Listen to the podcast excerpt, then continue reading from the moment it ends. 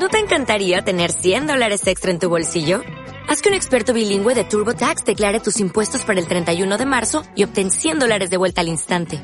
Porque no importa cuáles hayan sido tus logros del año pasado, TurboTax hace que cuenten. Obtén 100 dólares de vuelta y tus impuestos con 100% de precisión. Solo con Intuit TurboTax. Debes declarar para el 31 de marzo. Crédito solo aplicable al costo de la presentación federal con TurboTax Full Service. Oferta sujeta a cambios o cancelación en cualquier momento. Hi, this is Alexa, and I love La Tecnología.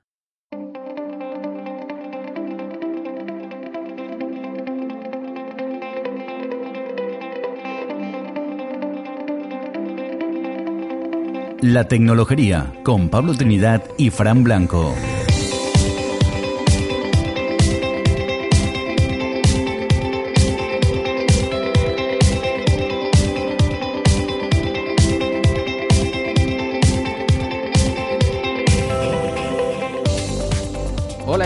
Bienvenidos a La Tecnología, un podcast en el que damos a conocer a empresas y personajes influyentes en el mundo de la tecnología y que en esta ocasión están más allá de nuestras fronteras. Os habla Pablo Trinidad y hoy no a mi lado, sino también en la distancia, me acompaña el gran Fran Blanco. ¿Qué tal, Fran? Hola Pablo, ¿qué tal? ¿Cómo estamos? Pues muy bien, aquí hoy hemos aprovechado un fin de semana porque tenemos un programa en el que la diferencia horaria nos impone el grabar a horas intempestivas. Así que nueve horas porque nos vamos a viajar a la costa oeste de Estados Unidos. No es nada, ¿eh? Nada más y nada menos. La verdad es que es algo ilusionante. Vamos Sí, a además, ver. nuestro último viaje a, a la costa oeste te lo perdiste, que fue con, con David Maline, que se Es lo verdad. hicimos en, en Cádiz y volvemos a la misma ciudad, en este caso a, a Seattle. Sí, sí, y concretamente creo que a la misma empresa, vamos. sí, sí, estamos dando unas cuantas pistas. A ver si aquí nuestros oyentes van hilando. Muy bien. Vamos a, a por nuestro invitado, ¿no? Venga, vamos a ello.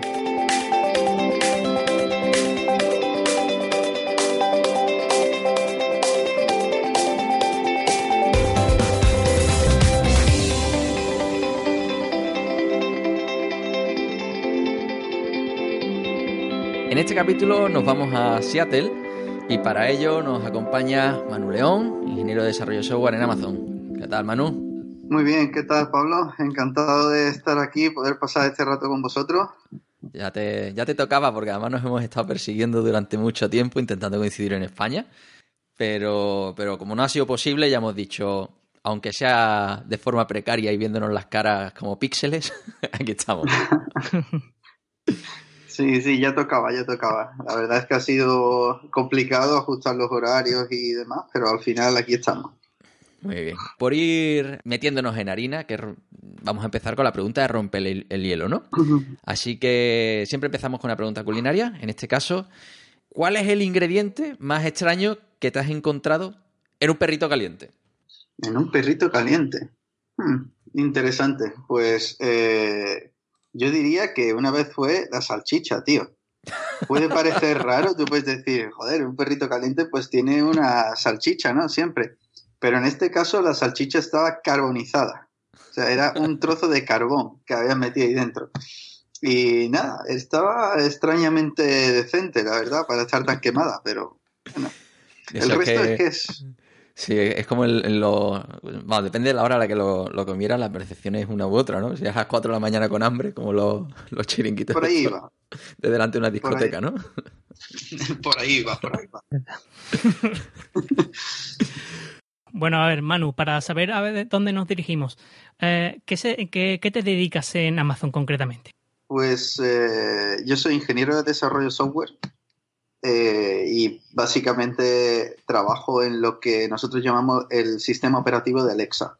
Más o menos es como si fuera un sistema operativo en la nube, en la que... oh, permitidme desconectar mi Alexa porque si no, eh, no va a parar, no va a parar. Entonces, eh, trabajo lo que es el sistema operativo en la nube de Alexa y, y a ese sistema operativo pues le puedes conectar aplicaciones que están también en la nube, que es lo que llamamos Alexa Skills, que pues son, mm, en este caso, las apps de Alexa, que es lo que puede hacer Alexa, darte eh, información acerca de, del tiempo o de tu calendario o tu email o lo que sea. Y luego, pues, eh, los dispositivos también, que serían un poco, pues, el hardware. Entonces, yo trabajo en esa capa intermedia entre las aplicaciones y, y el hardware de Alexa. Genial. Esto suena interesante, ¿eh, Pablo? Sí, tan interesante que vamos a tener que dejarlo para luego. Porque... Sí, sí. Efectivamente, así que vamos a, vamos a aprovechar que, que, bueno, que ya tenemos eh, cuál es el punto de partida. Y en este caso, mm, te quería yo preguntar, oye, ¿cuál fue tu primer contacto con un ordenador, Manu? Pues mi primer contacto con un ordenador yo creo que fue allá por cuando tenía 10, 11 años, que eh, mi, eh, tengo un, un primo eh, cuyo primo trabajaba en Intel y le regaló un ordenador. Y era, me parece que era un 486. Ujú. Y claro, pues allí, cuando se lo regaló y tal, pues eh, yo iba a su casa algunos días y poníamos algún juego, como por aquel entonces estaba el FIFA 97 o algo así. Jugábamos y tal. Entonces ese fue mi primer contacto. Nos lo pasábamos bomba con el Paint, pintando cosas en el Paint. Fíjate qué tiempo. Qué inocencia. Sí, pues entonces tú ya eres de la era X86, ¿no? Estos son de los que te gusta, Fran. Cla- Claro, porque son de los míos, es lo que tiene. Claro, no de los que empezaron con un Spectrum. Claro, Sí. efectivamente. bueno, vamos evolucionando un poquito más. Y en este caso, ¿cómo es que te metiste en ingeniería informática? Pues eso tiene su historia. Eh, a mí siempre me gustó mucho la informática. Cuando tenía como 16 años aprendí un poco de programación así por mi cuenta con Basic y cuando llegó la hora de escoger eh, eh, carrera eh, para ir a la universidad, cometí el error, que bueno, yo creo que eh, de todos aprende y me vino bien, de entrar en ingeniería industrial. Y allí estuve dos años. Y tras estar en ingeniería industrial dos años, aunque no me fue del todo mal, eh, yo notaba que no me gustaba. Eh, había algunas asignaturas interesantes, pero la mayoría las sufría más que eh, apreciarla. Entonces me di cuenta que realmente eh, a mí lo que me gustaba era la informática y entonces decidí hacer el cambio a la ingeniería técnica en informática de sistemas. Pues son de esos casos, entonces no era tan, tan fácil cambiar de plan de estudios y, y era un paso atrás, ¿no? Vamos, Ujú. que, que perdía, te convalidaban algunas asignaturas y eso, pero, pero bueno, la verdad que, que bueno, hiciste tú la carrera de tres años, ¿no? Pero luego Sí. hiciste la superior también, ¿no? No, no? hice el No. máster. Ah, vale, vale, es verdad, que te cogió con, con estos cambios, con la época convulsa de los cambios de planes de estudio y, y al final le, le cogiste el, el gustillo a esto de, de la informática. Ya, ya, ya he adelantado parte de, de la historia, porque aquí la pregunta sería, ¿y cómo te dio por estudiar un máster? Pues eh, la verdad es que cuando acabé la... ah, Antes de acabar la, la carrera, eh, me salió la oportunidad de empezar a colaborar con el grupo ISA, allí en la, en la escuela. Y bueno, no tenía muy claro realmente eh, para dónde iba a tirar mi futuro profesional y la verdad es que el máster parecía muy interesante. Se, se cubrían cosas que no se cubrían en la carrera y sobre todo a nivel de ingeniería de software, que en la carrera de informática de sistemas, pues se ve menos de eso. Y la verdad es que me pareció un- un- una oportunidad muy interesante para, no solo para ampliar conocimientos, sino también pues para abrirme al- a algunas otras puertas, como en el futuro a lo mejor la posibilidad de hacer un doctorado o algo por el estilo. Sí, bueno, aquí el, el grupo ISA, eh, el grupo de investigación al que yo pertenezco, aunque no coincide, aunque no estábamos trabajando juntos en aquello, en aquel Correcto. momento. Y, y bueno, por eso, por eso nos conocemos bien. Y, y nada, este, es uno de esos casos en los que la primera experiencia profesional mm, viene con trabajando dentro de un grupo de investigación, que eso puede parecer un poco extraño, parece como que no es, es trabajar, pero no es trabajar, ¿no? Mm, Realmente, ¿cuán- ¿cuál es la vida de un, de un desarrollador en un grupo de investigación? Vista de dentro.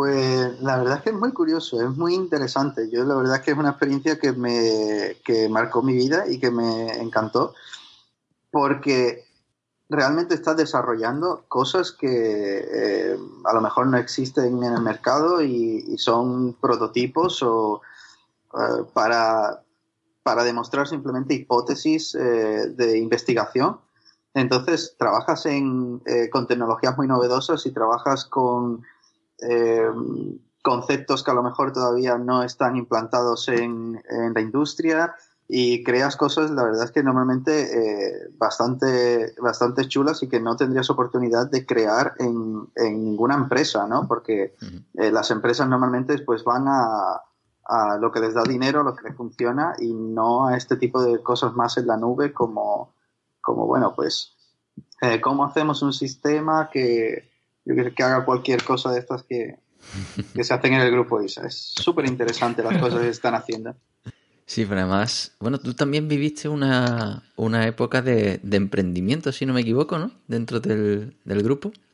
Correcto. Uh, no duró mucho, no duró mucho, pero uh, tuvimos un par de... Hubo un momento en el que en el grupo ya estábamos creando cosas que se podían vender eh, a empresas y llegó el momento de decir, oye, pues eh, lo mismo es momento de crear una especie de spin-off, una startup y empezar a, a crear un producto a partir de, de esto que hemos eh, desarrollado. Lo que pasa es que, bueno, como todo, pues eh, el primer año no fue excesivamente bien y luego llegaron otras oportunidades como la de Amazon que a las que no se les podía decir que no. Sí, bueno, ahora nos meteremos en el viaje, digamos, de, de Amazon. Vamos a, eh, a entrar un poquito, un poquito en detalle, ¿no? Porque en ese momento en el que tú ya decides que, que, quieres, bueno, parece como quieres empezar a trabajar, ¿no? Que es lo que algunos eh, uh -huh. pueden ver desde fuera, ¿no? Pero que quieres salir de ese ámbito universitario, ¿cómo, cómo surge esa, esa oportunidad de Amazon? O, o, esa idea de me quiero ir a Estados Unidos. ¿Qué viene primero? ¿Eh, ¿Amazon, Estados Unidos, me quiero largar? Eh, pues eh, sí, bueno, vino em, vino un momento ¿no? en el que eh, eh, el grupo de investigación pues estaba muy bien para iniciarte en el mundo laboral y, empezar a trabajar, pero llega un momento en el que te dices, bueno, pues eh, necesito algo más, necesito uh, salir fuera, ver qué, en, qué están haciendo en la industria, uh, ver qué, eh, cómo se trabaja en las empresas grandes. Y la verdad es que fue todo mucha casualidad, porque yo no, no había considerado uh, venirme a Estados Unidos y a Amazon y tal, sino que yo estaba considerando otras opciones dentro de Europa y demás. Y justo en esa época me contactó una persona de recursos humanos de Amazon, fue casualidad total, y, y me invitó a, a, pasar entrevistas con ellos. Y tomé la oportunidad, bueno, y salí adelante. ¿Eso fue de Amazon Estados Unidos o de Amazon cuando entró en España? de Amazon Estados Unidos. Directamente, ¿no? LinkedIn. Uh -huh. Sí. Sí, ¿no? Que estos detalles para la gente que nos esté escuchando son, son relevantes, ¿no?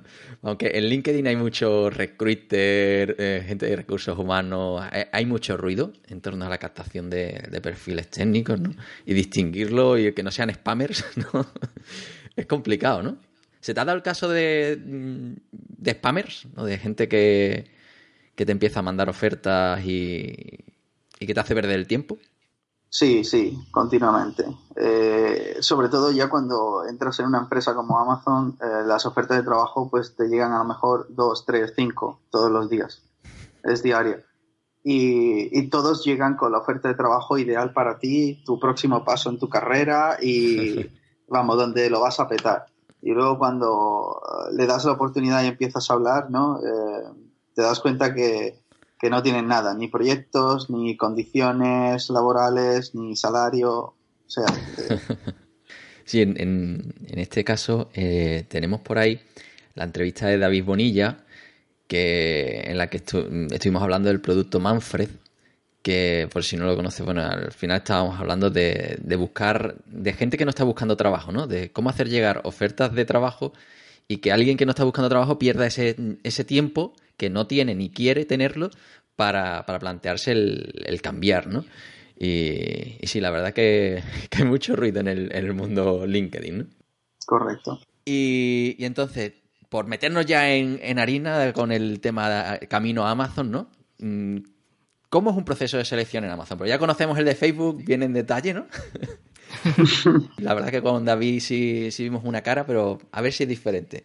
¿Cuál es el tipo de pruebas que te hacen? Pues depende del nivel en el que vayas a, ser contratado, ¿no? Eh, por ejemplo, para ingenieros de desarrollo software hay tres niveles, eh, eh, uno, dos y tres, fácil.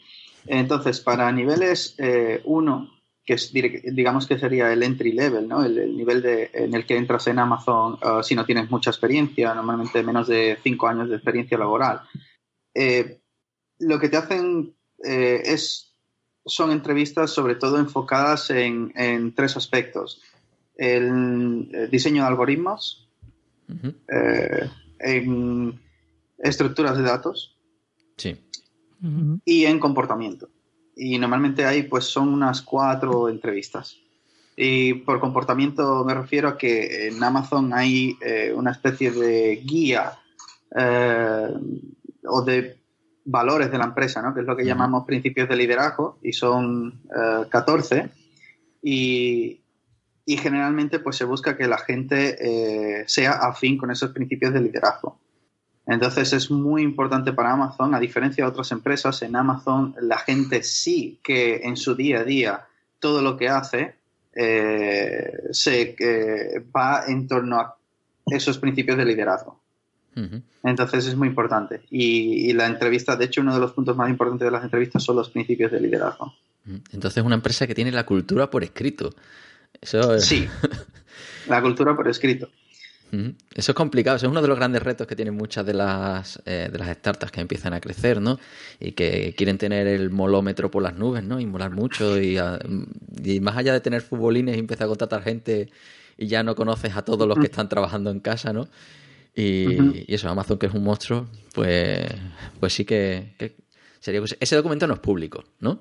Sí, sí, lo es. Eh, sí, lo puedo mandar luego, el link. Vale, vale. Eh, lo, pondremos en el. Yo creo que es uno de los enlaces interesantes que estaría bien tener en el, en el post del programa.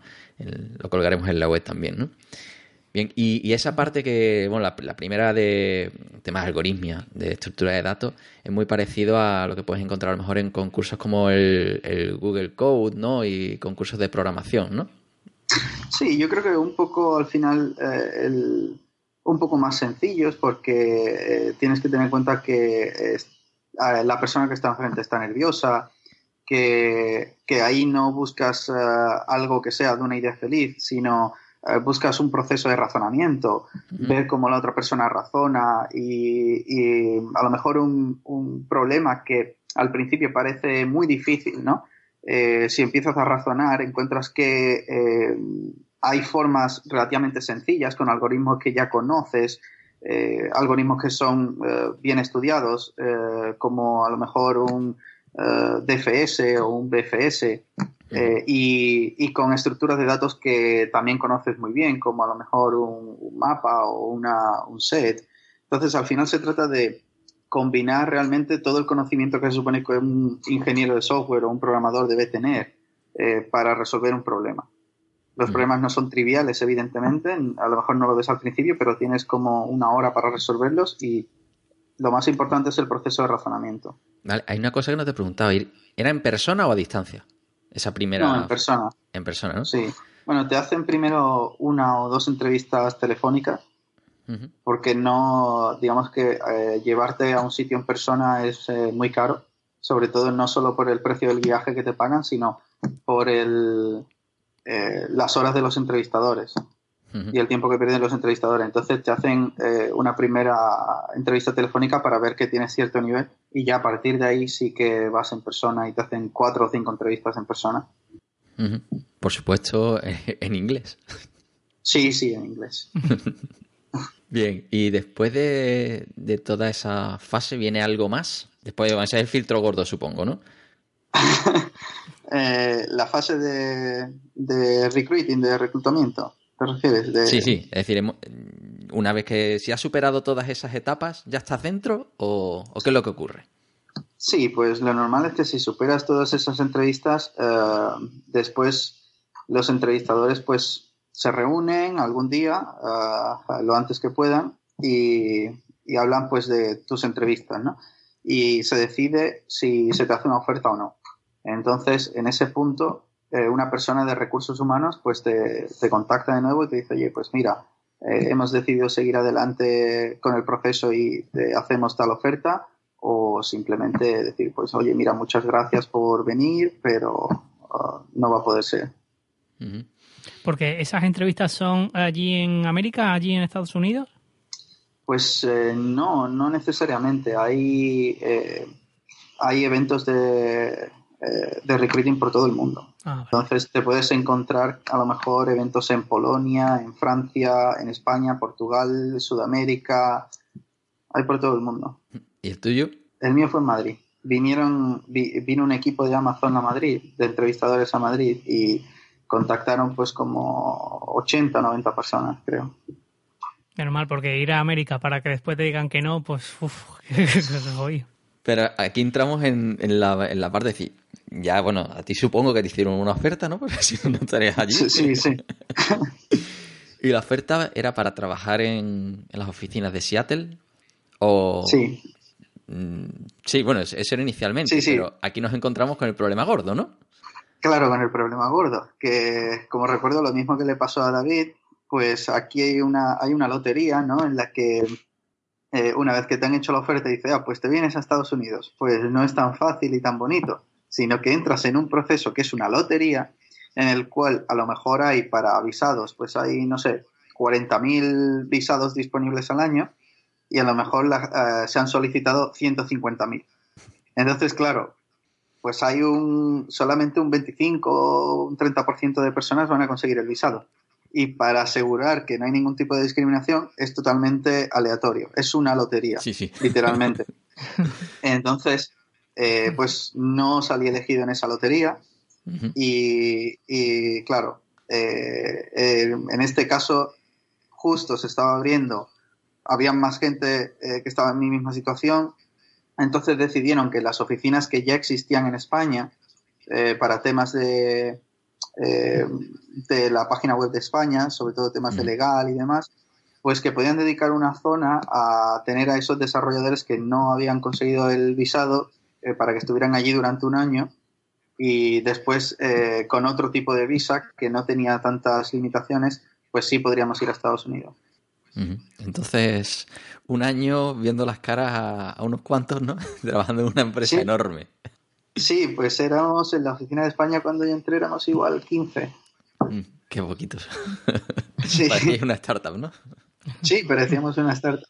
El único problema es que parecíamos una startup, pero con toda la burocracia de una empresa grande, aunque Amazon no tiene mucho para ser una empresa tan grande.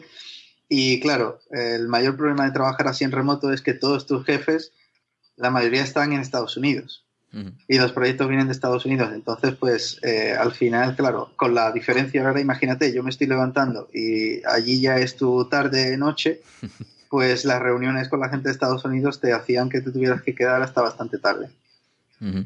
Y Amazon es una empresa que tiene, digamos, el trabajo en remoto en, en la sangre o es algo excepcional que al final dificulta vuestro trabajo? Mm, En aquel tiempo eh, eh, era difícil simplemente por las reuniones. Amazon es una empresa donde la gente se reúne mucho. Y, y esto, eh, esto hacía que, bueno, tuvieras que ser un poco flexible en tus horarios cuando trabajabas allí en remoto desde España. Lo único que pasa es que como todo se aprende, ya han pasado cuatro años y, y la oficina de España ha crecido muchísimo. Hay muchísimos empleados ahora allí, tienen un centro de desarrollo bastante grande y ya como que está muy desacoplado. Ya los proyectos que llevan en España los llevan en España y, y solamente necesitan pues a lo mejor unas reuniones puntuales eh, para tener algún punto de sincronía ¿no? con la gente de Estados Unidos. Muy bien. Entonces, bueno, mm, al siguiente, después de ese año aquí en España, bueno, en Madrid, en las oficinas de Madrid, ¿no? Eh, te vas hasta a, a Seattle, las oficinas de Seattle. ¿Conseguiste la visa o en sí, lotería? sí, no, no O- estoy ilegal. No, en, en lotería eh, eh, conseguí, hay otro tipo de visado que es de traslado. Entonces, cuando estás en una empresa por más de un año, la empresa puede justificar que te necesita para un proyecto específico en, en Estados Unidos o en cualquier otro país. Es- aquí se llama, es una visa tipo L1 Sí. y entonces, en este caso, yo estaba trabajando en una parte de Amazon.com, que es la detail page, la página de detalles del producto. Y justo aquí en Estados Unidos había un proyecto que trabajaba en integración de Amazon Business, una rama de Amazon, en, en ese, en esa parte específica, en, en la página de detalles del producto. Entonces, pues me, eh, con esa oferta, pues me vine aquí a Estados Unidos. Qué guay. La, la página de detalle, eso recuerdo yo, eh, lo de los sistemas automáticos de relleno de Amazon, que cuando la página de Redcoon existía, de vez en cuando te encontrabas algún producto de Amazon que ponía Redcoon mola o algo así, ¿no? ¿Cómo, cómo se, se copiaban automáticamente las descripciones que se cogían de unas páginas a otras y al final había unos efectos bastante curiosos? Eso, bueno, no, no, vamos a- no te voy a obligar a entrar en detalles sobre eso. Esto lo he dicho yo, no lo he dicho mal. bueno, entonces cuando llegas allí a a Estados Unidos, ¿en qué momento se produce ese cambio a Alexa? Ah, pues eh, justo coincide con una... ah, yo acababa de obtener un ascenso y justo se produce una reorganización eh, y, y cambian muchas cosas dentro de Amazon Business, eh, que era la rama de Amazon para la que yo trabajaba. Y digamos que ya lo que tenemos por delante, eh, los proyectos que vamos a hacer y demás, pues son todos muy inciertos y no molan tanto, son eh, no voy a tener tan buenas oportunidades, entonces pues ahí empiezo a, a buscar trabajo dentro de Amazon, que es muy curioso. O sea, Amazon es un gigante, tiene muchísimas cosas eh, por hacer y es súper interesante eh, porque justo cuando tú empiezas a buscar trabajo dentro de Amazon, los equipos pues se pelean por los ingenieros también. Y, y empiezas a, a dejar caer por ahí, a hablar con managers, oye, pues estoy pensando cambiarme de equipo y tal, y empiezan a lloverte ofertas, como si fuera LinkedIn, pero dentro de Amazon decir, oye, pues vente a mi equipo, vamos a construir tal cosa, o vente a mi otro equipo que vamos a construir tal otra cosa. Te empiezas a enterar de un montón de proyectos secretos que hay por ahí que nadie sabe nada y te ofrecen unirte, es súper interesante. Y en este caso, pues yo tenía ah, ah, tres ofertas para unirme dentro de Amazon. Dos eran dentro de AWS, eh, un servicio que entonces era secreto, que ahora ya se puede decir que es Acina, Ujú. y otro, y otro servicio que era, bueno, muy conocido, DynamoDB. Sí. Y la tercera opción, pues era Alexa, en el sistema operativo de Alexa. Entonces, bueno, fue una decisión, decisión difícil, pero al final, pues decidí eh, venirme a Alexa y nada. Ha sido, yo creo que ha sido una buena decisión. Oye, por, para las personas que no, que no lo conozcan, esas tres ramas, o sea, Adina, Adina, Acina. Acina, Acina. Acina. Se escribe como Atena, A-T-H-I-N-A. Ah, vale, vale, vale. ¿Y, y qué, ha- qué hace esa rama? Eh, Acina es un servicio dentro de AWS y es una de las cosas que a mí pues me tienen enamorado de Amazon, ¿no? Y es eh, un eh, senior principal engineer, que es un tío, bueno, eh, casi de los más altos que hay en Amazon a nivel de ingeniería, se dio cuenta de que había muchas empresas que utilizaban AWS, empresas muy grandes y muy conocidas, que almacenaban una cantidad de datos inmensa. Eh, estamos hablando de muchos petabytes de datos en formato JSON o CSV en S3. Ujú. Entonces, cuando querían agregar datos o hacer consultas para encontrar un dato específico, lo que hacían era se montaban un Elastic MapReduce, pasaban todos esos petabytes de datos a, a las instancias de Elastic MapReduce y solo en la transferencia de datos ahí se iban un pastizal, un Mm. montón de dinero. Y luego, claro, en la ejecución del Elastic MapReduce se iba otro pastizal. Entonces eh, se dieron cuenta que había muchas empresas gastando muchísimos millones de dólares simplemente en hacer ese tipo de consultas y agregaciones. Entonces este, a este ingeniero se le ocurrió decir, oye, ¿por qué no directamente montamos un lenguaje de consultas tipo SQL que te permita hacer búsquedas y agregaciones sobre los hosts de S3, Y eso. donde tienes almacenados los datos? Y eso hace, y, y es algo curioso porque se le, eh, es algo que en realidad está haciendo perder dinero a la empresa. Tú lo vendes como, pues mira, nuestros usuarios de AWS van a ahorrar tanto dinero. A lo mejor en cualquier otra empresa te dirían, eh, estás loco. Eh, en Amazon te dicen, qué buena idea, ¿no? Es, eh, vas a hacer la vida mucho más fácil y mejor para nuestros usuarios, aunque nos haga perder dinero. Y un poco, pues ese tipo de proyectos se ven mucho en Amazon. Sí, porque aquí para quien no conozca un poco la infraestructura de Amazon, S3 es el sistema de almacenamiento de discos virtuales, que fue de los primeros servicios que entró dentro de AWS. Eh, bueno, la transferencia, eso, aquí se cobra por espacio utilizado y además por transferencia de información dentro de lo que es el, tarifario de, Amazon Web Services. Y luego el sistema ese de MapReduce, ¿no? que es el de, el de consultas para datos masivos para intentar pues mm, rebuscar ahí entre, entre la basura, ¿no? que es eso del Big Data. ¿no? Creo que es la mejor definición que he escuchado. Sí, así le, hemos quitado todo el glamour a esos ingenieros de, Big Data. Sí. Bien, luego lo del DynamoDB, eso es una base de datos. Ah. De ahí viene lo de DB. DynamoDB es, sí, una base de datos eh, no SQL con propiedades bastante particulares y y ya por fin, y ya por fin llega Alexa, ¿no? Que llegaste tú a Alexa cuando ya había comenzado o, o estaba. Sí, yo llegué a Alexa ya subiéndome en el carro, ¿no? Alexa ya era un éxito cuando yo llegué.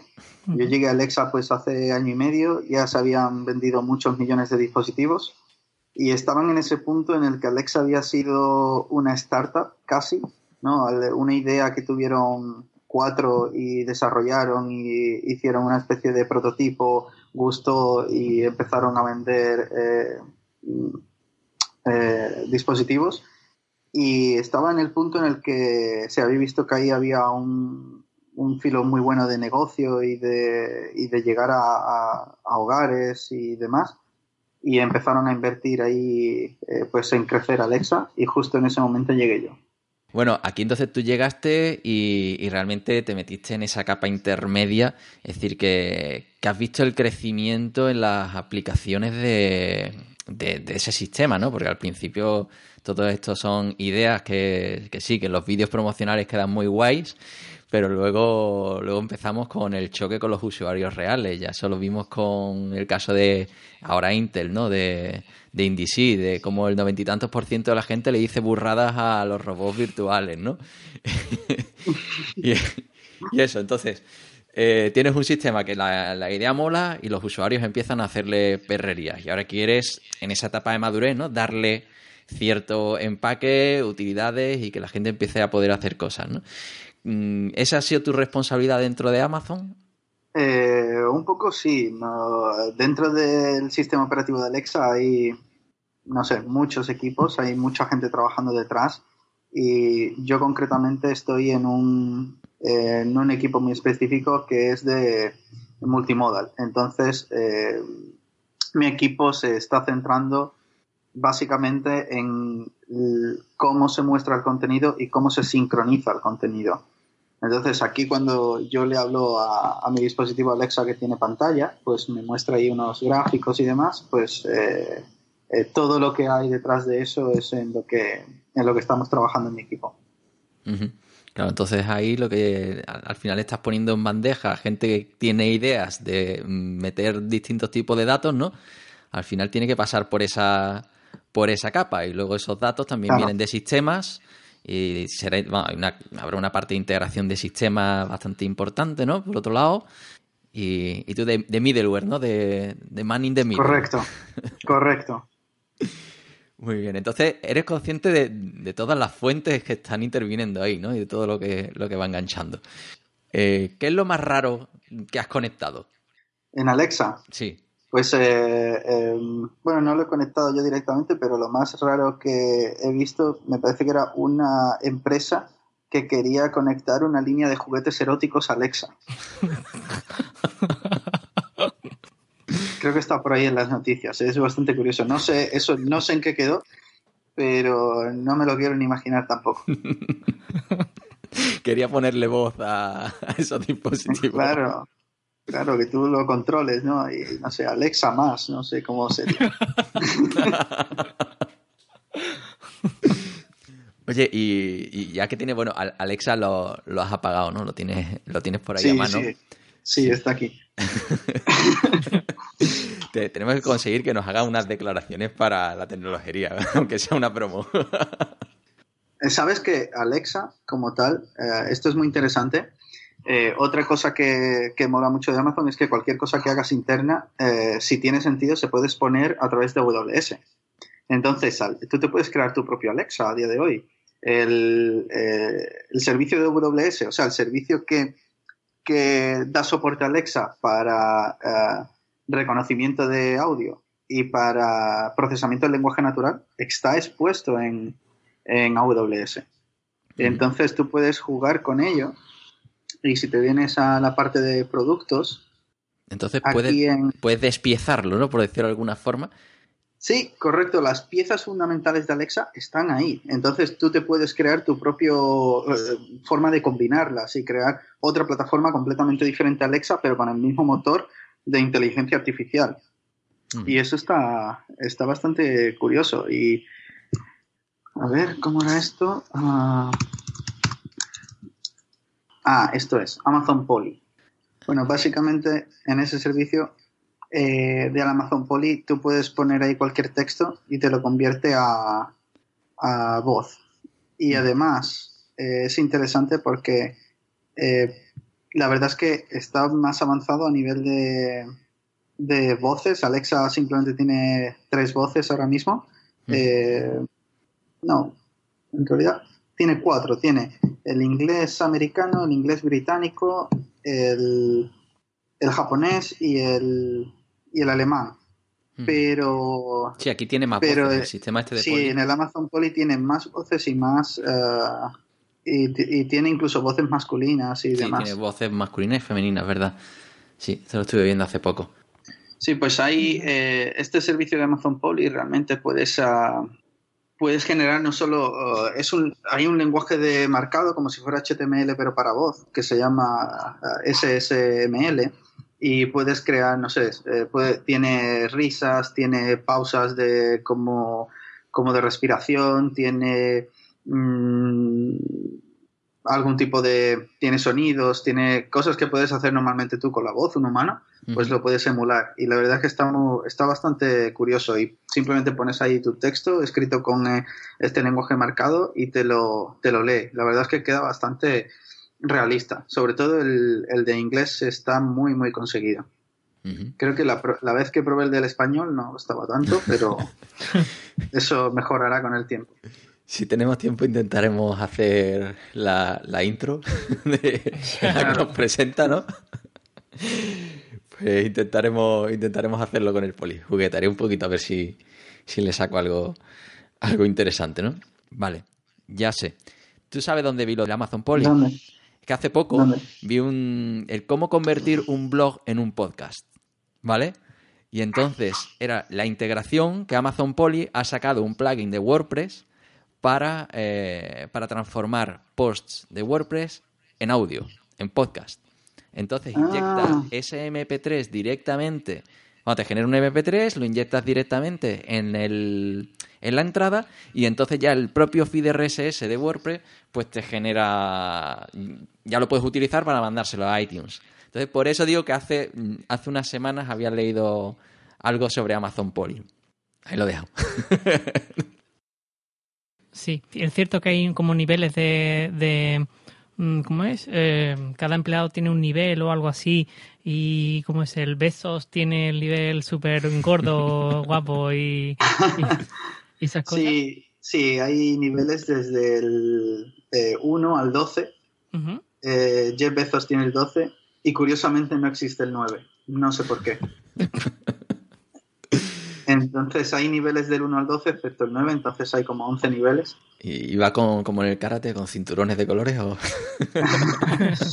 pues no tienes que llevar cinturones de colores, pero sí que hay una cosa ah, también muy guay en la cultura de Amazon, que es que eh, importa relativamente poco tu nivel. Normalmente una persona con más nivel pues tiene mucha más experiencia y su voz pesa más. Eh, eh, en decisiones y demás, pero yo he visto como gente con un nivel muy inferior, a lo mejor un nivel 4 eh, o 5, discuten con personas de nivel 7 y las personas de nivel 7 dicen, ah, pues mira, tenía razón, no, no había caído, o no, no sabía eso. Entonces, eh, lo de los niveles al final, pues determina tus responsabilidades en la empresa y determina muchas cosas, pero eh, no significa que, que gente con un nivel inferior no pueda tener el mismo impacto. Guay, guay. Bueno, y a nivel de, bueno, estamos viendo ahora que hay muchísimos movimientos hacia sistemas inteligentes, la inteligencia artificial es el futuro, ¿no? Eh, bueno, eso es lo que dicen los medios. Luego realmente los que sabemos cómo están hechas las cosas por debajo conocemos mejor las limitaciones técnicas, ¿no? Pero, ¿cuál es el futuro próximo de Alexa que puedas contar? Es que no se puede contar. Porque además hay una hay una competencia muy feroz ahora mismo en el, en el campo, ¿no? Está Google Home, eh, está Cortana, está Facebook creando su propio dispositivo. Incluso aquí, en, eh, incluso aquí en España he escuchado que Telefónica está haciendo también sus pinitos y Siri también está ah, invirtiendo muy fuerte. Y claro, entonces eh, una de las cosas que Alexa tiene es que es el líder eh, Amazon supo ver eh, muy bien eso de poner esta inteligencia artificial en un dispositivo en el que no tuvieras que tener nada en la mano o darle a un botón para poder interactuar con el dispositivo. Y eso nos dio mucha ventaja en el mercado, pero claro, no puedes dar ninguna pista de hacia dónde vas porque además lo vemos continuamente. Cuando sacamos alguna, algo nuevo, que a nosotros nos ha costado mucho, por, bueno, relativamente mucho porque vas abriendo camino, no sabes mm. muchas veces lo que tus usuarios quieren, porque a lo mejor ni ellos mismos lo saben, porque no, no hay mercado para esto. Y, y tan pronto como nosotros sacamos alguna característica nueva, eh, es cuestión de tiempo que Google la copie o Cortana la copie. Entonces, mm. es un poco la desventaja de ser el líder, ¿no? Que que no tienes ninguna referencia y eh, tienes que arriesgar mucho más y cuando y no puedes dar pistas para que no te para que no te pillen.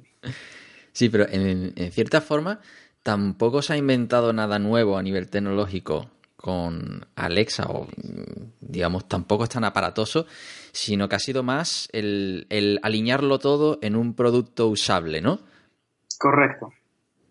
Correcto, no, no es nada que Alexa haya sido algo completamente revolucionario que Google no tuviera o que Apple no tuviera, simplemente supieron ver esa conexión entre, oye, si ponemos eso en este otro tipo de dispositivos eh, que, en el que puedas controlar cosas como tu televisión, ¿no? Que te lo puedes decir, Alexa, eh, pon, no sé, Juego de Tronos eh, en mi en mi Fire TV o Alexa, enciende la luz sin necesidad de usar una app o nada, pues ahí fue donde estuvo la clave. Sí, porque aquí también vimos las gafas de correr de Oakley, de, que, se hablaba con la voz, y ahí lo, impresionante, digamos, era el tener un espacio tan pequeño como eran las patillas de una gafa, un chip capaz de, mm, de sintetizar todo ese reconocimiento de voz y, y, la sintetización de voz también, ¿no? y, que tú te comunicaras de, sin manos y sin botones y sin absolutamente nada con esa con esas gafas.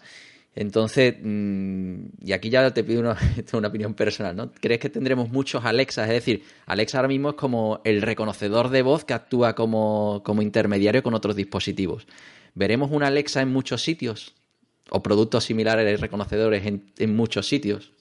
Sí, sí, yo creo que es, eh, eh, por lo menos lo que se está viviendo aquí en Estados Unidos es que eh, ya una gran cantidad de hogares tienen dispositivos como estos. Y son muy útiles porque, bueno, tengo un amigo que tiene su casa completamente automatizada con Alexa, pero hasta el punto de decirle, Alexa, riega las plantas. o sea, es, es increíble, ¿no? Y y la verdad que sí, es, eh, se está trabajando para que eh, al final, la idea final de todo es si, si, os acordáis de la película de Iron Man, el Jarvis, que es un asistente inteligente y puede controlar cualquier cosa de tu casa, pues un poco a eso se va, ¿no? una especie de entidad con la que tú puedas hablar de forma natural, como lo harías con cualquier otra persona, y a la que le puedas dar eh, órdenes y decir, oye, pues por favor baja la persiana o mm, no sé, cosas como en el futuro, ¿no? Esto está muy lejos seguramente, pero eh, Alexa, ¿qué necesito para hacer un risotto de setas?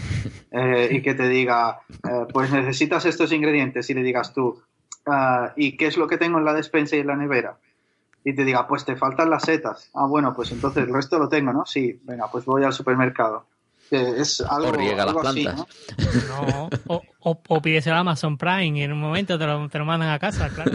No, bueno, eso ya, eso ya funciona. Bueno, claro. Entonces, eh, esa es un poco la idea y yo creo que eh, yo la tengo en casa. La verdad es que mm, no tengo todas las luces y todo conectado, simplemente tengo eh, tres dispositivos, y, y- pero la verdad es que es muy útil. Es muy útil para, no sé, a lo mejor quieres saber una receta, eh, te pone el vídeo de la receta y estás cocinando y le puedes decir pausa, continúa, sin necesidad de con las manos manchadas tocar nada. Es interesante. Sí, yo creo que, que aquí los que no saben cómo funciona la tecnología se creen que, que con, al- con dispositivos tipo Alexa tú vas a tener al, al tío de Amazon Prime que te trae las setas en el momento en el que tú le has preguntado quiero hacer un risotto, ¿no? que es un poco ese concepto Minority Report, ¿no? De mm, me adelanto a todo, compongo todo el puzzle y te mando allí al- a la- las setas antes de que tú mismo sepas que necesitas las setas. Pero todo esto Hombre, eso es muy futurista, sí. Sí, to- todo esto es mucho más sencillo realmente. Y, y, por ejemplo, sistemas, bueno, hay, ahora se pueden hacer, integrar muchísimas cosas unas con otras. Por ejemplo, IFTTT, el If This Then That, esa herramienta online que puedes hacer un sistema de reglas, ¿no? Que es, si ocurre esto, entonces haz esto otro. Y es un sistema que automáticamente, pues tú puedes, mm, desde algo tan básico como si pulso un botón en el móvil, en una aplicación móvil, pues entonces enciéndeme las luces. A cosas más complejas Claro. que es, si está lloviendo en mi zona, mm, pues no riegue las plantas. Claro, pues eh, de hecho, una de las cosas más interesantes es que Alexa está integrado con el IFTT. Entonces tú puedes hacer cualquier tipo de regla que se te ocurra y puedes hacer que Alexa haga cosas eh, impensables. Y no solo para adultos que tienen que ser ahí, no sé, muy, eh, eh, digamos, con mucha experiencia en tecnología o en programación. No, no. Estamos hablando que hay vídeos en YouTube de niños de 12 años, 13 años, que tienen eh, que han hecho automatizaciones con Alexa que no se me hubieran ocurrido a mí, que son increíbles. Pues sí, pues sí, la verdad que, que- que el reto yo creo que está en, en eliminar esa capa del, del programador, ¿no? Que traduce eh, los elementos de la vida humana a, a los conocimientos tecnológicos, hacer que las máquinas trabajen para ti, a, a cortar las distancias para que tú no tengas que saber cómo una máquina está hecho por dentro, sino que las máquinas sepan cómo nosotros funcionamos, ¿no? Claro. Bueno, pues, pues cuando veamos todo eso y las máquinas nos estén comiendo, volveremos a contactar contigo. Para echarme la culpa, ¿no? o para ver qué, qué hay de nuevo y, y qué, qué culpa has tenido tú en, en- en todo eso. De todas formas, lo- los que no sean tan, eh, tan aficionados a la tecnología, pues el que Alexa no esté disponible en, en otros idiomas que no sean los que hemos mencionado, que no esté en castellano, pues, pues es lo que hace que, que seguramente pues la barrera aquí lo veamos un poquito en la distancia, pero que sea algo más habitual en el día a día de, de los Estados Unidos, ¿no? Bueno, pues vamos a pasar a la siguiente sección, ¿no? Y, y aquí ya Fran es, es el experto, ¿no? Bueno, Manu, y entonces para poder trabajar en tu sector, ¿qué camino recomendarías? Bueno, pues yo creo que eso depende mucho de, de cada persona, ¿no? Yo creo que al final eh, hay personas que tienen, eh, que son más aventureras y se quieren ir fuera, eh, no les importa irse a la otra punta del mundo. eh, luego hay otra persona, otras personas que prefieren quedarse más cercano a, casa y demás. Entonces, depende de lo que busque cada persona, pero yo sí creo que mucha gente se, se desorienta un poco al principio, ¿no? Sale de la carrera y ahora qué hago. Lo más importante es saber qué te gustaría hacer. Eso es algo que parece muy fácil, pero que no lo es nada. Es decir, si eh, una vez que sales, que ya has completado tus estudios y dices, oye, pues a mí que me gustaría trabajar en una de las grandes como Google o como Amazon, yo diría que la mayoría de los ingenieros, eh, por lo menos la mayoría de los que yo he conocido, eh, podrían acabar trabajando en una empresa como Amazon o Google. Pero es cuestión, como tú dices, de qué camino sigues. Pues si tú quieres acabar trabajando en una empresa como Google, eh, en Estados Unidos el camino va a ser diferente a si quieres acabar trabajando en una empresa en, no sé, en Sevilla, ah, de hacer páginas web o de hacer cualquier otra cosa. Ambas cosas son completamente válidas. Simplemente tienes que saber qué es lo que quieres hacer. Porque me imagino que siempre es mejor, digamos, pegar primero tener un, un pequeño escaloncito para llegar a una de, estas grandes. Ah, no siempre. En Estados Unidos es muy típico que la gente entra en empresas grandes recién salidos de la carrera. De hecho, hay un programa que para tener, eh, digamos, una especie de beca o internship, en este caso, eh, en, Amazon, en Google, eh, todas estas empresas tienen becas para alumnos que están todavía estudiando.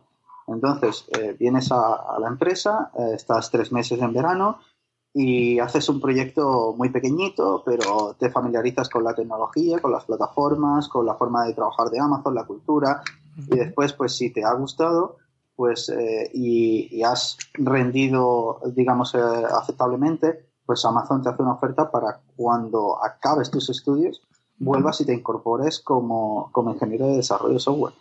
Entonces, eh, yo no creo que necesariamente eh, haya que tener muchos años de experiencia. Simplemente creo que eh, lo primero es tener claro que quieres trabajar en una, empresa de ese tipo y eso viene también con su todo parece idílico, pero no lo es. En las empresas de este tipo pues hay mucha presión, hay, vas a competir, son entornos muy competitivos, compites con gente muy inteligente, que probablemente sean más inteligentes que tú. Y, eso, pues al final, eh, hay gente que se siente cómoda en ese tipo de ambientes y gente que no. No, las empresas como Amazon o Google a lo mejor no son para todo el mundo.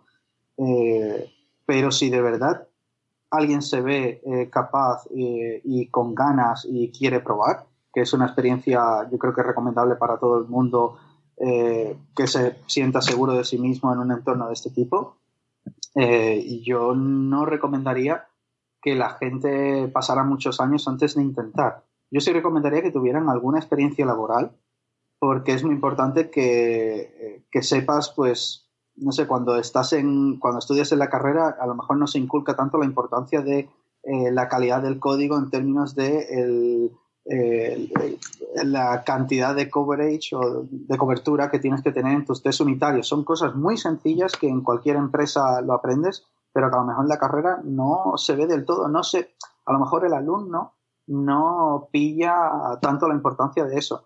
Una vez que tienes un poquito de experiencia en el mundo laboral, no necesitas mucho, yo diría un año, dos años máximo, ya puedes empezar a mirar cómo te abres camino para una empresa grande.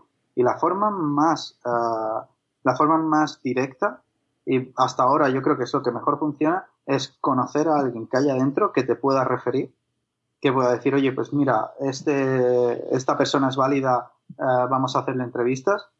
Eh, porque si mandas tu currículum, eh, reciben millones de currículum y seguramente pase desapercibido. Y lo segundo es prepararte muy bien las entrevistas, porque las entrevistas van a ser duras, van a ser muy duras. Date cuenta que me parece que solo Amazon Mm, contrata un porcentaje muy pequeño de la gente que entrevista. Y es simplemente porque las entrevistas son muy duras. Amazon tiene lo que llaman el, bar.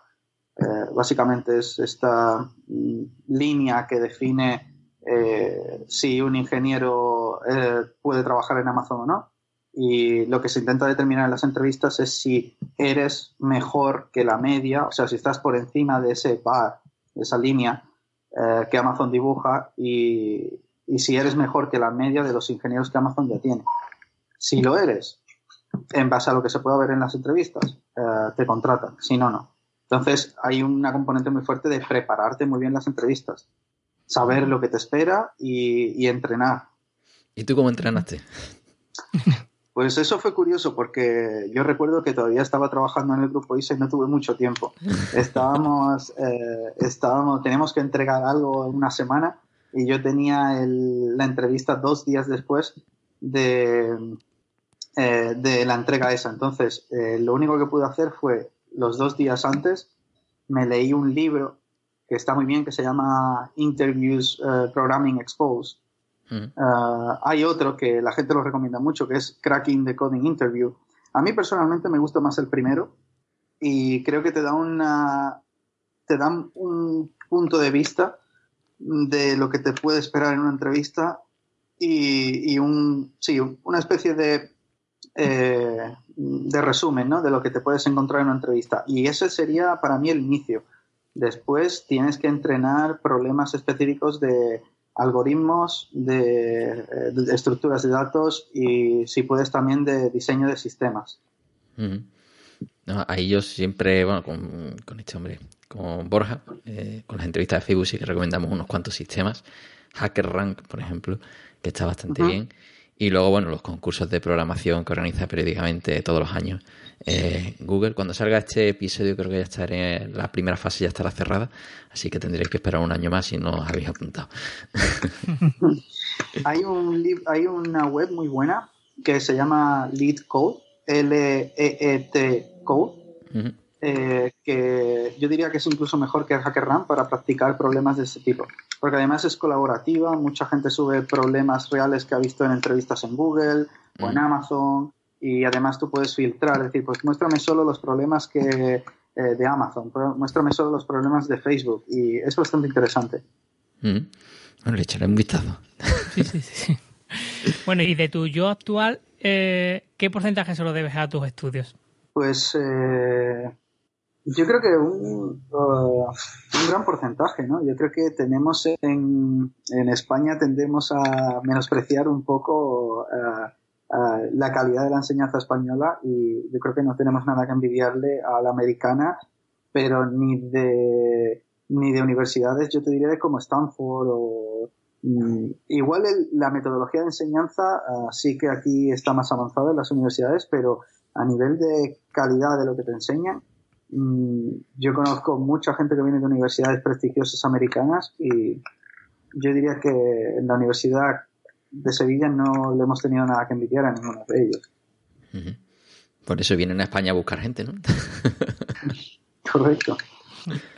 Y bueno, y durante la carrera hiciste, yo qué sé, estuviste en alguna asociación o hiciste algo, alguna actividad, lo que llama accesoria, eh, para que también, digamos, te aportase algo a, a tu yo de actual. Pues eh, eso es eh, una interesante pregunta porque yo nunca he intentado hacer cosas pensando en eh, si me van a aportar algo o no. yo hago cosas porque me gustan, porque las disfruto, ¿no? Ya bastante tienes con trabajar y estudiar ocho o nueve horas al día como para encima pegarte la paliza de decir, bueno, pues voy a seguir trabajando todo el día. No, tienes que dedicarte tiempo a ti.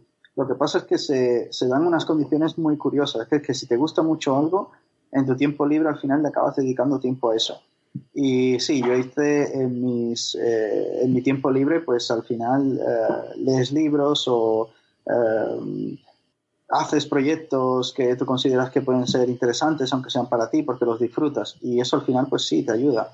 Eh, pero yo recomendaría a la gente que invirtiera tiempo en ellos y si de verdad te gusta la informática mucho, al final ese tiempo libre que tienes para dedicarlo a ti, eh, lo vas a hacer con, con, temas relacionados de informática, ¿no? Lo mismo te, te, construyes un pequeño robot que ahora, por ejemplo, AWS ha sacado una, una cámara, eh, se llama AWS, AWS Deep Lens, y es para que la gente aprenda Machine Learning de una forma didáctica.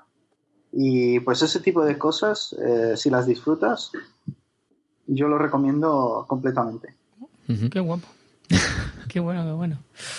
Oye, y ya que ya que te conoces ahora ya que estás, eh, venga, con Alexa en Amazon y tal, eh, ¿qué le dirías a ese, a ese tú de hace 10 o 15 años? ¿Qué le recomendarías?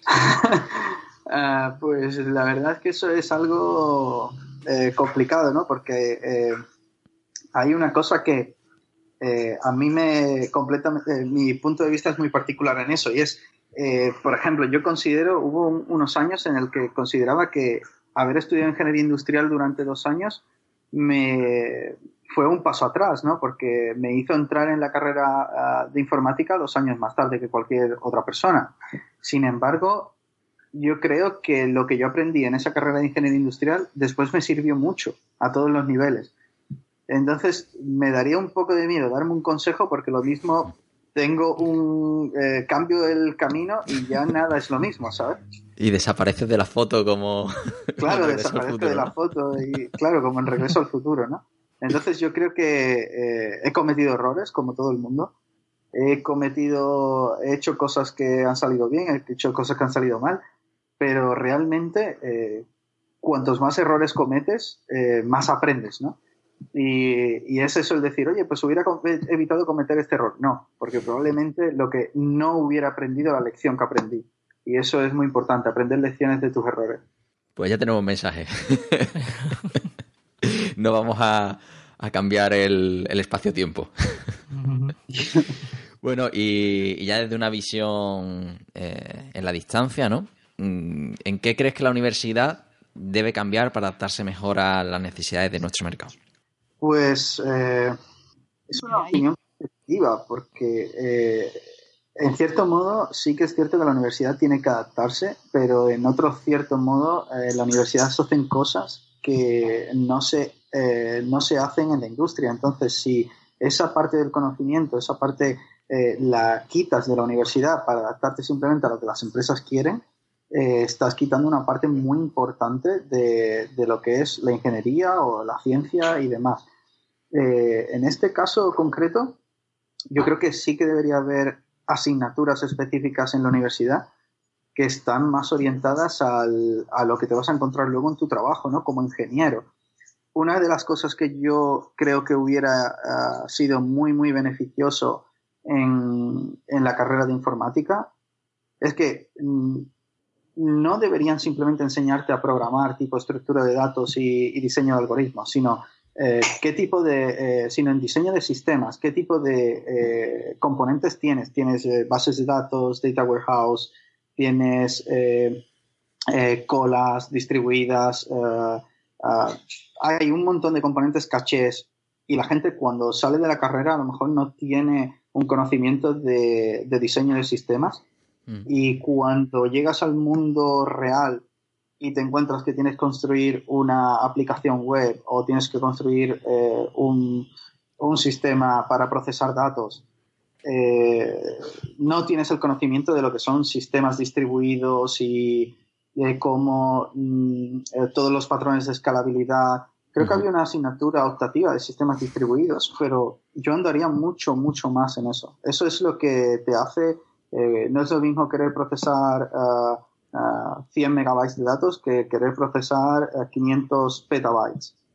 Y, esos patrones de escalabilidad que eh, aprendes a base de, pegarte con ellos en entornos de reales eh, serían muy, muy interesantes con ejemplos prácticos. Es decir, pues vamos a crear un sistema que procese datos, vamos a crear un sistema que procese 300 millones de, peticiones por segundo. Cosas que en el mundo real sí te puedes encontrar.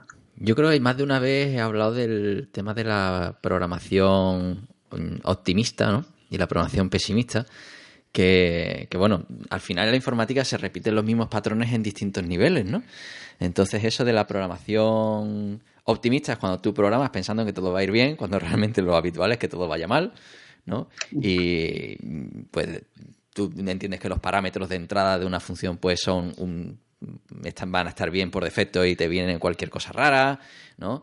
Y, entonces todo ese trabajo extra a la hora de ser, eh, de pensar mal de cómo se van a usar los sistemas, pues es una habilidad importante. Pero también eso es lo que ocurre eh, a nivel de sistemas, ¿no? Cuando tú estás desarrollando en tu máquina en localhost, ¿no? Y tú te haces tu web en WordPress, en lo que sea, y dices, mira, cómo mola. Y ahora de repente, que eso es uno de los problemas de ricos, ¿no? Tienes un montón de visitas, el famoso efecto meneame, ¿no? Que tiene un hosting de estos baratitos y de repente te viene una lluvia de usuarios y aquello no, no tira, ¿no? Y es que realmente tú has sido optimista, ¿no? Y, y, llega un momento en el que, claro, se pueden dar cosas malas cuando estás en ese, en ese mundo. Y eso yo creo que ahí sí tienes razón. Que, no, que el tipo de soluciones que tú necesitas para, para grandes, grandes infraestructuras, pues no son los que, los que te encuentras en tu, en tu máquina, ¿no? Y esto además lo hablamos, recuerdo, eh, la entrevista con Leticia de Oracle, que hablaba de grandes infraestructuras y hablamos de cómo puedes enfrentarte como mm, un peón ¿no? que está estudiando a este tipo de, sistemas. Y por ejemplo, Oracle sí tenía simuladores de sus infraestructuras y, demás. Pero, pero bueno, pondré este trozo del audio, lo pondré cuando, cuando se definan nuevos planes de estudio y esas cosas. Bueno, Fran, vamos a pasar a la parte que a ti te gusta. Efectivamente, a la personal. Eh, ya nos relajamos un poquito más y, en este caso, Manu, oye, ¿cómo te organizas tu tiempo? Pues ¿cómo organizo mi tiempo? Pues eh, a mí prácticamente me organizan el tiempo, porque yo, eh, yo me definiría, mi, eh, mi sistema de trabajo es trabajo cuando puedo. y con esto me refiero a un día normal, yo llego por la mañana a la oficina, me pongo a trabajar, con suerte tengo una hora hasta la primera reunión y después, este, Alexa es un ambiente un poco caótico, que nunca sabes lo que te va a venir en el día. Entonces tú estás trabajando y tienes que aprovechar, o sea, yo eh, escuchaba que David decía, pues mira, a mí me funcionan muy bien los pomodoros.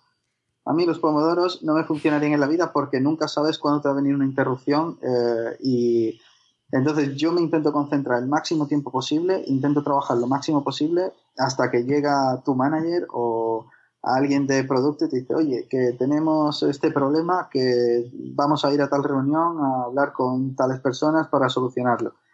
Y, y un poco, es un poco caótico, pero bueno, a mí me funciona bien porque tengo eh, cierta habilidad para concentrarme durante mucho tiempo y trabajar el máximo tiempo posible y después hay mucho cambio de contexto, pero eso sí que afecta un poco más pero intento manejarlo como puedo. Y entonces, pero mm, tú tienes a lo mejor deadlines de esto tiene que estar en tal fecha y apáñate, porque entonces... Sí. Sí. Sí. Entonces, la, gestión es un poco a salto de mata, ¿no? Claro, claro. Lo único que pasa es que, eh, claro, uno va aprendiendo los truquitos eh, y ya cuando te dicen, oye, pues eh, hay que crear tal sistema para hacer tal cosa pues tú vienes con un diseño técnico y dices, esto me va a llevar a construirlo un mes con cuatro ingenieros. Dices, vale, dos meses. Simplemente porque sabes que eh, van a surgir otras cosas, porque ahora de repente viene un, un, problema con alguno de los servicios que ya tenemos, que eso es otra cosa muy interesante, que en Amazon quien crea un servicio lo mantiene. Y si hay un problema a las dos de la mañana, no hay equipo de soporte, te despiertan a ti. Entonces, eh, eh, claro, sabes que van a, van a venir problemas con servicios que ya existen, sabes que te van a meter en, fango en otros proyectos. Entonces, al final, eh, lo que intentas es, y para eso la metodología Scrum es muy buena, ¿no? Porque calculas tu velocidad y ya dices, bueno, pues sé que este proyecto tiene tanta envergadura, pues vamos a necesitar cuatro sprints con la velocidad que tenemos. Y la velocidad pues ya cuenta todas esas veces que te interrumpen, todos eh, los cambios de contexto y, demás. Claro que con ese sistema automáticamente si tú trabajas 40 mm, horas semanales, pues mm, tú sabes que cuando ya lleva un tiempo trabajando, pues realmente no son 40, sino que serán 15 netas de media y entonces ya te sale, vuelve todo a cuadrar. Correcto. Entonces, pues, eh, eso lo llevo bien. Lo único que pasa es que es cierto que si no, si todo estuviera más organizado y no hubiera tanto cambio de contexto y demás, sería más productivo todo. Pero bueno, eh, es algo que hay que mejorar. Bueno, ese es tu sistema de productividad, al fin y al cabo. Bien. Entonces, bueno, sí, aquí está una pregunta que nos gusta mucho, que es que siempre se habla de gente de éxito, ¿no? Gente que mola, uy, Amazon, qué bonito todo, ¿no? Empresas de éxito. Pero a nosotros nos gusta tener una visión mucho más simple, ¿no? De, del éxito. Y es, desde tu punto de vista, ¿cuándo dices que un día ha sido bueno? Pues, interesante pregunta. Eh, un día para mí ha sido bueno cuando generalmente eh, todo no hemos tenido ningún problema en ninguno de nuestros servicios así grave. Eso normalmente no pasa, pero bueno, eso es un requisito, ¿no? Como tengas un, un problema grave en un servicio, pues ahí eh, se descontrola todo un poco. Eh, luego, a lo mejor, eh, las reuniones que hemos tenido han sido controladas y productivas. No ha habido reuniones de última hora que te han hecho cambiar todas las tareas que tú tenías planeada acabar en el día o no te han hecho trabajar más tiempo de la cuenta. Entonces, al final, sí, yo creo que podría resumir para mí un día bueno como un día en el que no ocurre nada que no tuvieras planeado ya. Eso sería, eh, eso es un día bueno. Bien, es decir, un día determinista. Exacto, un día determinista es la definición perfecta. ya vemos lo que te gustan las reuniones y la Bueno, ¿y a qué dedicas en tu tiempo libre, en ese que te deja Amazon ahí en huequecitos libres y esas cosas? Sí, pues en, en, los cinco minutos que tengo libre al día, no, hombre, eh, tengo... Eh, pues mira, me gusta hacer deporte. Hace no mucho me he apuntado a CrossFit, esta moda que hay ahora. Mm, la verdad es que es muy divertido. Levantar ruedas de eh, tractor, ¿no? Claro, y saltar encima de una caja y cosas muy rudimentarias, pero que te lo pasas bien. Eh, también, eh, pues lo típico, veo series aquí con mi mujer, eh, intento leer, dependiendo de cómo tenga el ánimo, ah, leo más o menos y ahora, pues mira, ahora me compro aquí unos libros muy chulos. ¿Te lo lees en el Kindle o en papel? No, mira, tengo aquí el... En papel. ¿Cómo se llama esto? lectures, lecturas en, física, de Feynman. Sí, es un, es un buen taco gordo lo llevan, algunos camioneros lo llevan para calzar el camión. Exacto. Eh, no, pero está muy interesante porque eh, estudias lo que estudias en la universidad o en el instituto de física, ¿no? Eh, lo estudias simplemente porque tienes que aprobar. Ahora cuando, bueno, pues Feynman, que es un, es un crack de, eh, un crack de la física, pues eh, tiene una visión muy particular de cómo explicar todas esas cosas y te pone ejemplos que realmente entiendes todos los conceptos que hay debajo. Y cuando anteriormente la mayoría entendías pocos conceptos y la mayoría de lo que entendías eran ecuaciones matemáticas, aquí realmente sí que entiendes conceptualmente todo y, eso está bastante, bastante bien. Es decir, eh, no abusa de las matemáticas, ¿no? tiene, tiene algo de matemáticas, pero sí, sobre todo es a nivel conceptual, te lo explica de manera que, lo puedes entender. Más divulgativo, digamos, ¿no? Que sí, más divulgativo. Perfecto. Bueno, y, ya que estamos, mm, nos ha recomendado ahí un libro, pero bueno, mm, ¿alguna peli, alguna serie o algo así en concreto además que, que quieras así recomendarnos? Pues eh, eh, te va a hacer gracia, pero eh, para mí eh, las series españolas lo están petando últimamente y me estoy viendo la de, ¿cómo se llama? La Casa de Papel, ¿no? Ah, sí. Buenísima. Quien no la haya visto tiene que verla, obligado. Y luego así libros, así a nivel profesional, creo que hay uno muy bueno que es Fearless Change, que es como cambio sin miedo. Sin miedo. Y te, y te ayuda sobre todo a hay, te explica patrones para introducir ideas y hablar con personas y que esas ideas no directamente no te lleves un rechazo frontal, ¿no? Que, eh, que está muy bien. Eh, te ayuda mucho a la hora de trabajar con otra gente. A ver cómo le, cómo le vendes una idea ¿no? a la otra persona.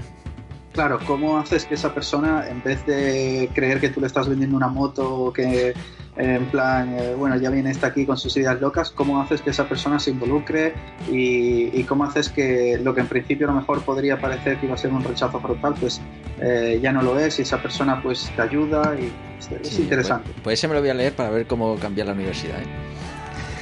Porque todo lo que tiene que ver con política. falta tres tomos de eso.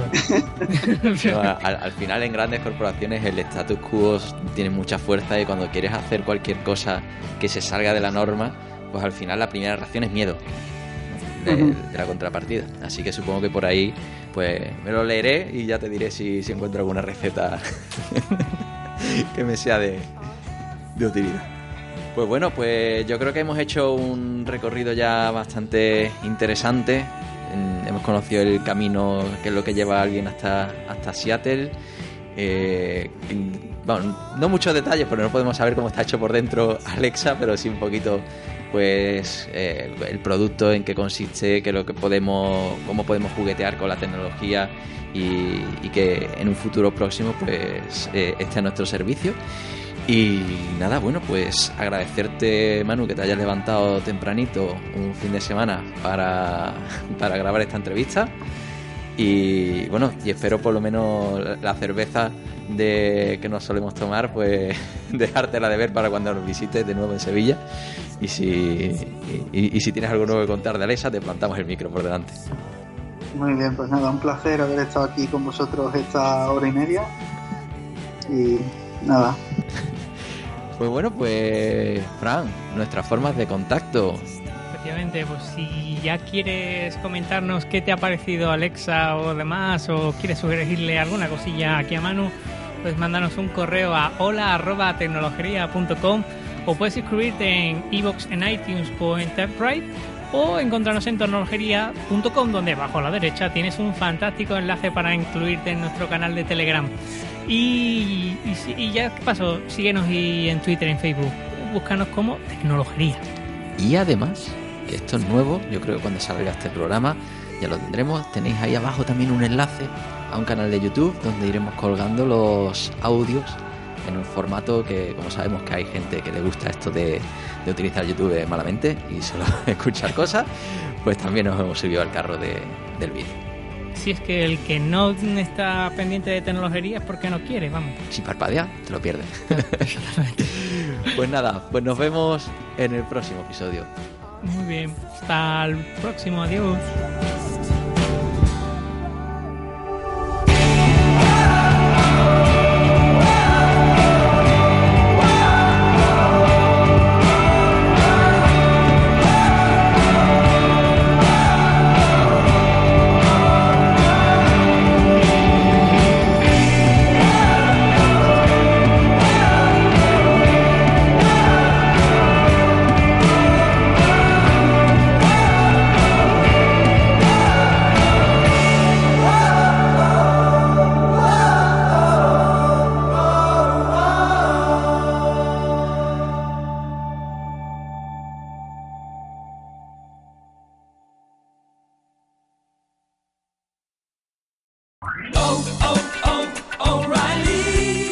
¿Necesitas ayuda? En O'Reilly Auto Parts te ayudamos. ¿Necesitas algún consejo? Te aconsejamos. Nuestros profesionales en autopartes están siempre disponibles para ayudarte a encontrar lo que necesites. Excelente servicio al cliente es solo una de las ventajas que ofrece O'Reilly Auto Parts. Los profesionales en autopartes. Oh, oh, oh, Auto Parts.